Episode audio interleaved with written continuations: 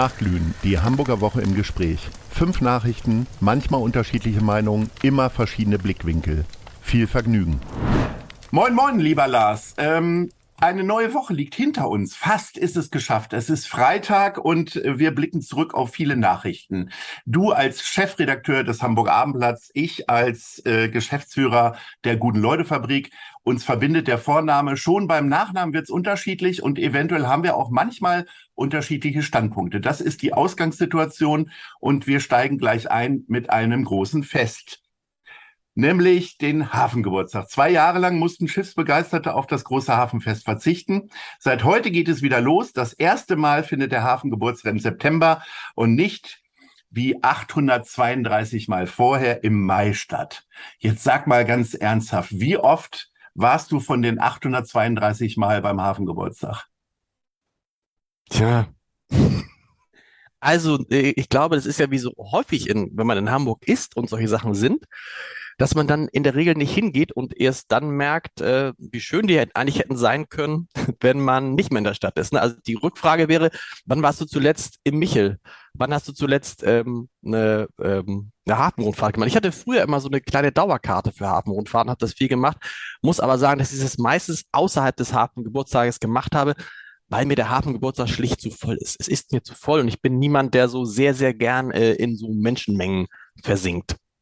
Da sind wir äh, sehr, sehr ähnlich. Ich glaube, ganz bewusst war ich einmal auf dem Hafengeburtstag, weil ich finde, man muss ja alles mal einmal äh, überprüft haben, bevor man sich ein Bild gemacht hat. Da um, war ich öfter. Ähm, das war ich öfter, darf ich mal sagen. dann da hast du gewonnen. Deutlich öfter.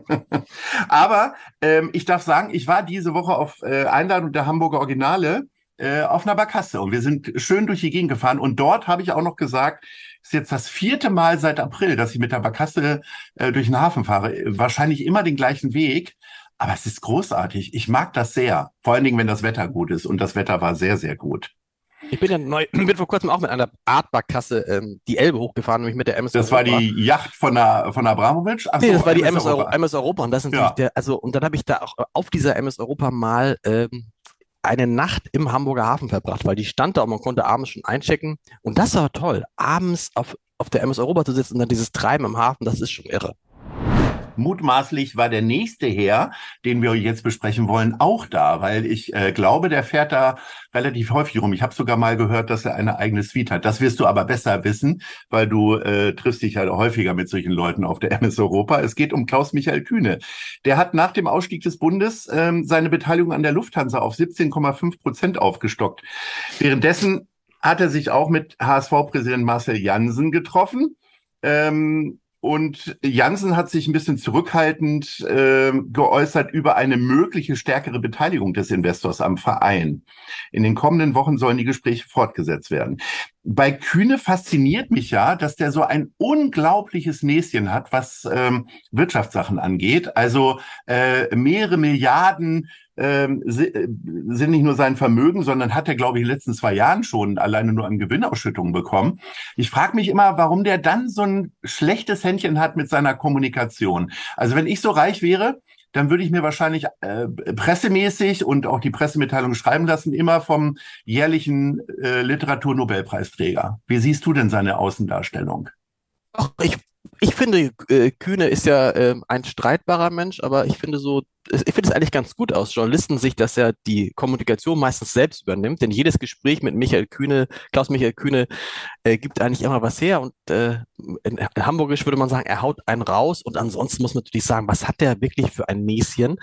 Äh, wir erinnern uns daran, Hapag-Lloyd in großen Schwierigkeiten, ähm, Olaf Scholz, der mit der Stadt damals einstieg und sagte, I want my money back, so Maggie Thatcher mäßig. Und äh, ich, ich habe äh, diese, diese Woche mit einem Hamburger Kaufmann zusammengesessen und dann sprachen wir darüber und sagte, ist ja irre, dass Hapag-Lloyd für dieses Jahr 18 Milliarden Euro Gewinn erwartet. Und dann sagte der Hamburger Kaufmann, naja, Herr Heider, ganz ehrlich, Sie müssen erstmal den Unterschied zwischen Gewinn und Umsatz lernen. Und dann schaut er nach und sagt, das stimmt. Also die machen 18 Milliarden Euro Gewinn und Kühne ist da ja wie die Stadt fett eingestiegen.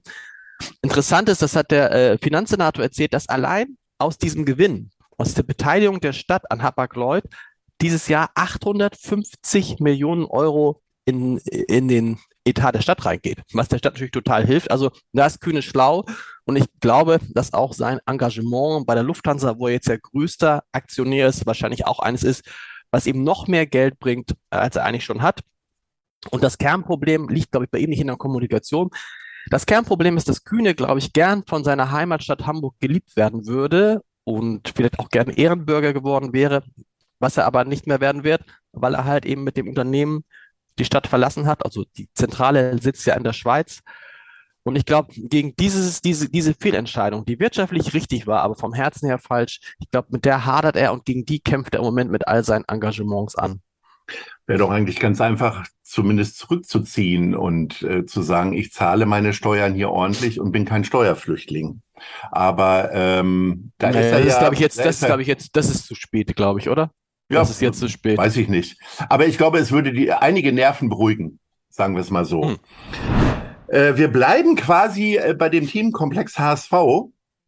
Da hat der Finanzvorstand Thomas Wüstefeld nämlich ähm, eine Plaza für 12.000 Besucher und ein Hochhaus im Volkspark, Projekt HSV 360 Grad, vorgestellt für das Investoren 200 Millionen Euro vorfinanzieren. Der Finanzsenator Andreas Dressel, den du gerade schon äh, zitiert hast, sieht das äußerst kritisch. Ähm, ganz frei zitiert sagt er, wer ähm, auf den Mond will, braucht auch eine gute Bodenstation.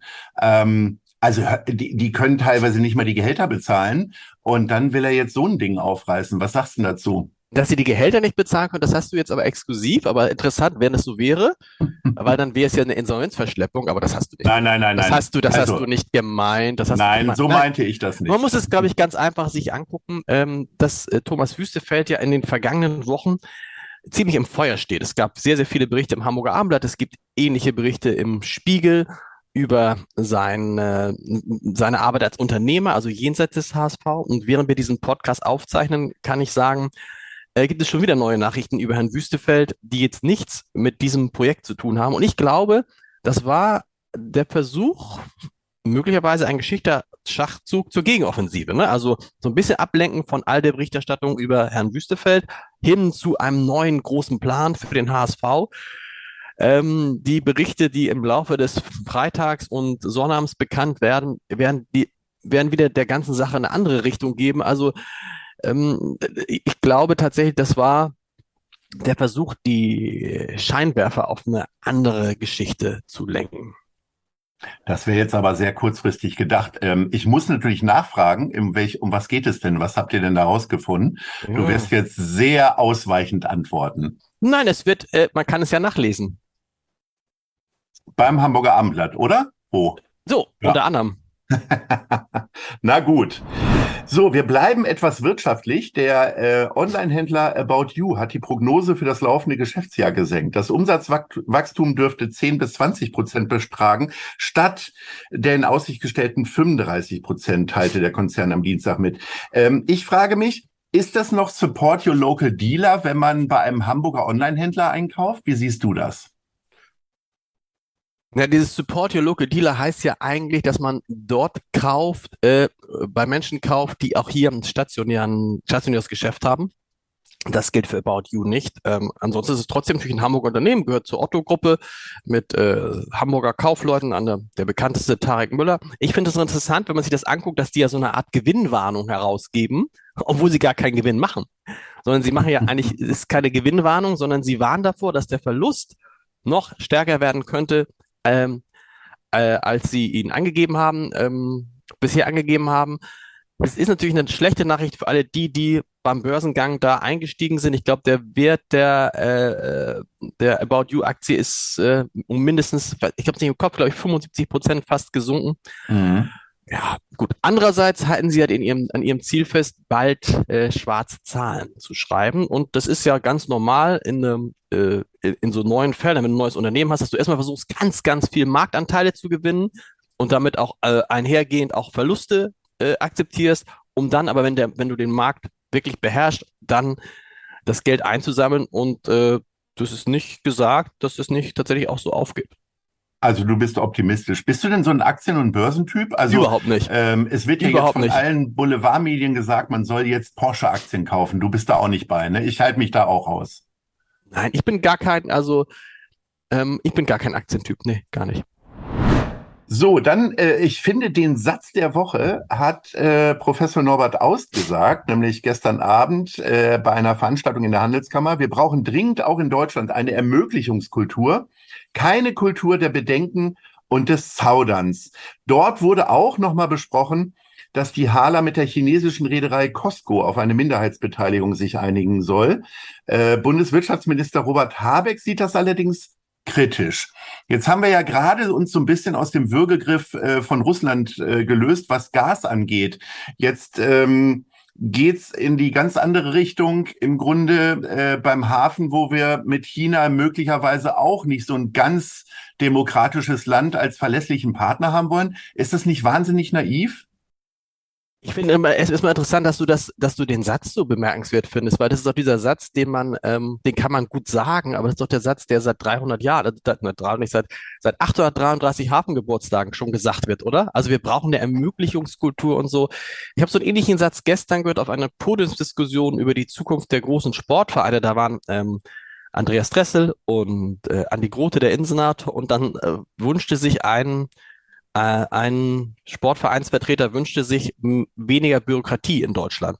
Das ist so ein ähnlicher Satz. Ähm, ja, und was die Chinesen anbelangt, ähm, wir sind halt, wir können uns wahrscheinlich nicht aussuchen, mit wem wir Geschäfte machen. Wenn wir nur mit Menschen und Ländern Geschäfte machen würden, die nach unseren Prinzipien funktionieren, ne, dann wird's relativ eng. Aber was ist denn mit dem Hamburger Kaufmann? Ich meine, das halten wir doch gerade hier so hoch dass wir vor allen Dingen seriöse Geschäfte machen wollen. Das, das riecht ja ein bisschen. Ich meine, das sind nicht die Bedenken von Habeck, glaube ich. Nee, aber was heißt mit, also der Hamburger Kaufmann nimmt ja für sich in Anspruch, dass er zu dem, was er sagt, steht. Dass er das sagt, was er macht und das, was er macht, sagt. Ähm, aber doch, der, ich meine, Hamburg ist der wichtigste Umschlagsplatz für chinesische Güter.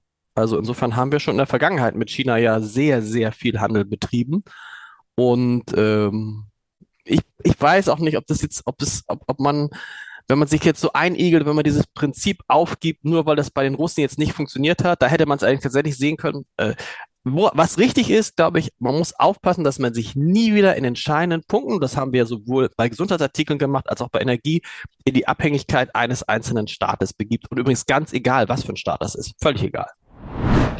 Wir kommen zum Abschluss und äh, unsere Gratulation geht raus quasi auch an eine Monopolistin. Sie ist nämlich eine der erfolgreichsten Produzentinnen, äh, eigentlich die im Hörspielbereich. Heike Dine Körting, die macht das hier alles in Hamburg, hat aber von Daniel Günther, weil sie in Schleswig-Holstein lebt, das Bundesverdienstkreuz erhalten. Die 77-Jährige hat mit ihren Hörspielen weit über die Landesgrenzen hinaus einen Namen gemacht, heißt es in der Begründung.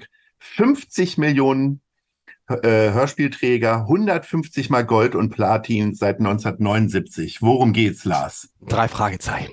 Ja, drei Fragezeichen. Unter anderem. Fünf Freunde, TKKG. Aber dafür, damit ist sie berühmt geworden. Das ist die drei Fragezeichen. Genau. Ja, unbedingt. Ähm, sie spricht ja selber den Papagei. Ich habe sie tatsächlich mal kennengelernt auf einer Hochzeit und irgendwie äh, äh, fand sie meine Stimme gut und sprach mich dann, setzte sich dann neben mich und sagte, Sie müssen was mit Ihrer Stimme machen. Wollen Sie nicht Radio machen? Das war vor zehn Jahren. Also du hast, du hast, das stimmt. Du hast so eine Comic, du hast so eine Comicfigur-Stimme für mich. Jetzt auf wirklich? jeden Fall, auf jeden Fall hat sie damals schon Ahoi Radio vorher gesehen. Ähm, und dann habe ich gesagt, äh, gute Frau, ich würde nur eine Sache machen, das wären die drei Fragezeichen. Und dann hat sie den Papagei nachgemacht und ich hatte am ganzen Körper Gänsehaut und dann habe ich eingeschlagen. Ich bin da gewesen ich erwies mich allerdings nicht als talentiert genug, um bei den drei Fragezeichen stattzufinden, weil ich nun mal keine schauspielische Aus, ähm, Ausbildung habe. Aber es hat für die fünf Freunde gereicht. Ich, äh, zu Weihnachten kriegst du die CD von mir. Du bist, du bist spielst bei den fünf Freunden eine Leiche. nee, keine Leiche. Ich durfte was sagen. Ich habe, ich war Augenzeuge. Ich habe gesehen, wo die Ganoven lang gelaufen Darf sind. ich sagen, dass ich neulich einen Podcast gemacht habe mit Justus Jonas? Sehr gut. Eine Oliver Rohrbeck. Nein, ja, Justus Jonas ist Oliver Rohrbeck. Siehst du das? Und das stimmt. Aber es ja. gibt noch jemand anders, der genauso sich anhört und nämlich. Ich weiß es nicht. Äh, ah, Kevin Kühnert. Ja, Kevin natürlich. Kühnert. Ja. Hör dir den Podcast an, schließe die Augen und du denkst, äh, es ist Justus Jonas. Und das Lustige ist, Kevin Kühnert kennt das natürlich auch und ist auf seinem Instagram- oder Twitter-Profil, eins von beiden, steht da Kevin Kühnert, AK Justus Jonas. Also es, es, war, es, war, es war sehr, es war toll. Ich musste mir immer zwischendurch äh, äh, musste ich mir sagen, du sprichst mit Kevin Kühnert und als meine Kinder das nur hörten, sagten die, boah, Papa, du hast mit Justus Jonas gesprochen, aber warum redet der so viel über Olaf Scholz? Ich darf sagen, äh, äh, der Oliver Rohrbeck ist einer meiner besten Freunde. Wir sitzen zusammen äh, im Millantor und schauen uns den FC St. Pauli an. Der kommt wirklich regelmäßig aus Berlin rüber. Und ähm, ich glaube, es gab mal die Idee, dass er den Anrufbeantworter von Kevin Kühnert bespricht. Also du wirst ja die Handynummer haben, wirst ihn gleich mal anrufen und abhorchen, ob da jetzt Oliver Rohrbeck drauf spricht oder Kevin Kühnert. Das heißt, der ist auch ein Fan dieses Stadtteilvereins? Ja, toll, Aha. oder? Ja.